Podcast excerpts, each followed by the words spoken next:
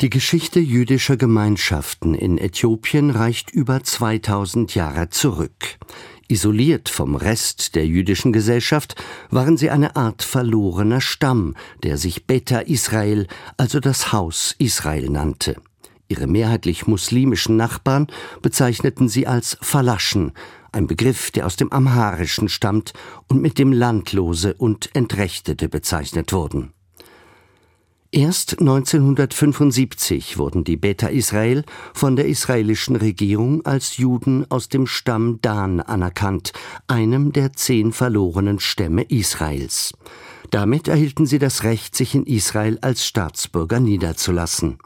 Doch wirklich aufmerksam auf sie wurde man erst Anfang der 1980er Jahre, als nach einem Bürgerkrieg in Äthiopien eine Hungersnot viele von ihnen zur Flucht in den benachbarten Sudan zwang.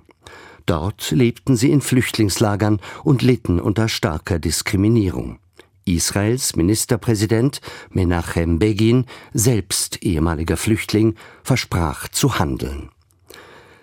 In einer geheimen Aktion unter dem Decknamen Moses kooperierten die Geheimdienste Israels, der USA und des streng muslimischen Sudan, um rund 8000 Menschen aus Ostafrika nach Israel zu bringen.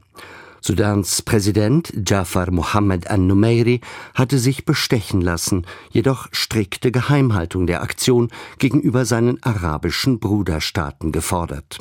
Und so richtete der israelische Geheimdienst Mossad zunächst ein vermeintliches Tauchzentrum am Roten Meer ein, über welches Hunderte äthiopischer Juden den Sudan mit Booten über das Rote Meer in Richtung Israel verlassen konnten.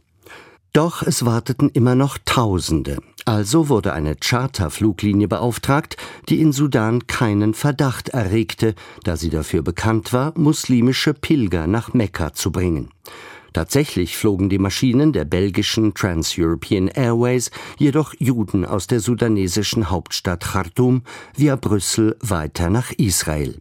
Als die Nachricht nach sieben Wochen doch an die Öffentlichkeit gelangte, musste An-Numeiri handeln und ließ die Grenzen schließen. Der frühere Mossad-Agent Gad Shimron erinnert sich. The news was uh, spread on the radio and the international radio and media and TV. And Numeri, of course, had to say, oh, I didn't know, I stop it. And that was the end of Operation Moses. Am 5. Januar 1985 verließ der 30. und letzte Flug Khartoum. Die Operation Moses war zu Ende.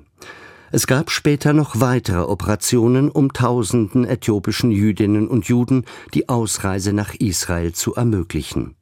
Heute leben dort rund 165.000 äthiopischstämmige Juden. Etwa die Hälfte von ihnen ist in Israel geboren. Doch viele von ihnen klagen über Diskriminierung, sei es in der Gesellschaft, im Arbeitsleben oder in der Armee. When you see me, you know that I came from Ethiopia.